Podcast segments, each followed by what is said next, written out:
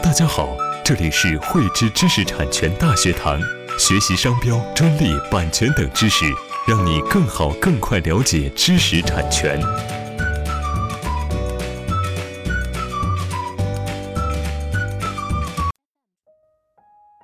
汇知识力量，添智慧财富。大家好，今天与大家来分享禁止作为商标使用的标志，以及不得作为商标注册的标志有哪些区别，以及有哪些注意事项。我相信很多朋友听到这个标题就有些困惑了。这个商标使用跟商标注册，可能很多人认为它是一回事，但事实上呢，它是两个层面上的事情。第一个呢，商标使用是指我们的商标没有经过进行注册之前，哎，我们将这个商标标志作为商标形式的使用。商标形式什么意思呢？是作为我商品的标志性的一个使用，比如说突出使用啊，这些我们都可以认定为是商标形式的使用。那商标注册呢，是指我们将我们的这个商标啊，向国家商标局递交商标申请注册，那么呢，这叫商标注册。禁止作为商标使用的标志呢，它也适用于不得注册商标的这个情形。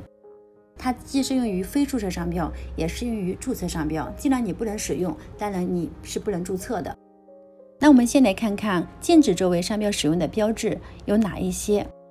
第一，同中华人民共和国国家的名称、国旗、国徽、国歌、军旗、军徽、军歌、勋章等相同或者近似的，以及同中央国家机关的名称、标志、所在地、特定的地点名称或者是标志性的建筑物的名称、图形相同的，比如说故宫、天安门，是吧？这些我们标志性的一些建筑名称是不可以作为商标使用的。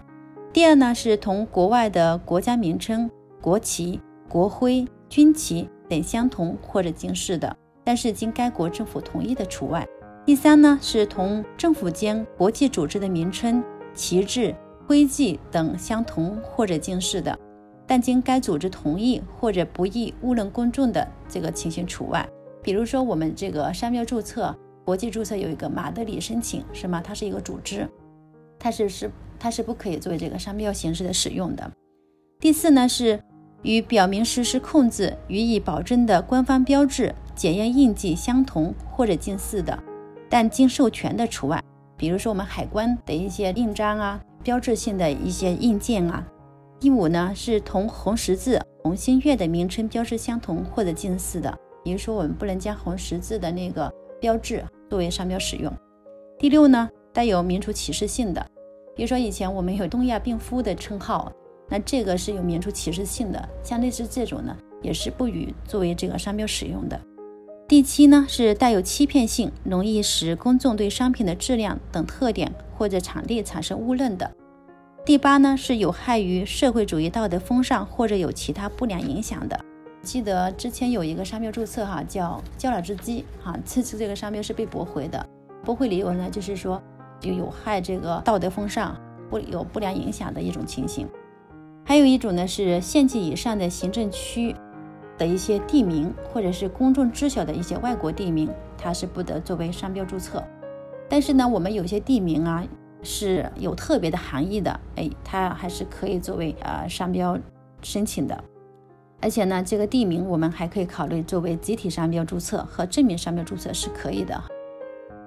那我们刚刚也说过，禁止作为商标使用的标志的这些情形呢，同时呢，它也是不能作为商标注册的。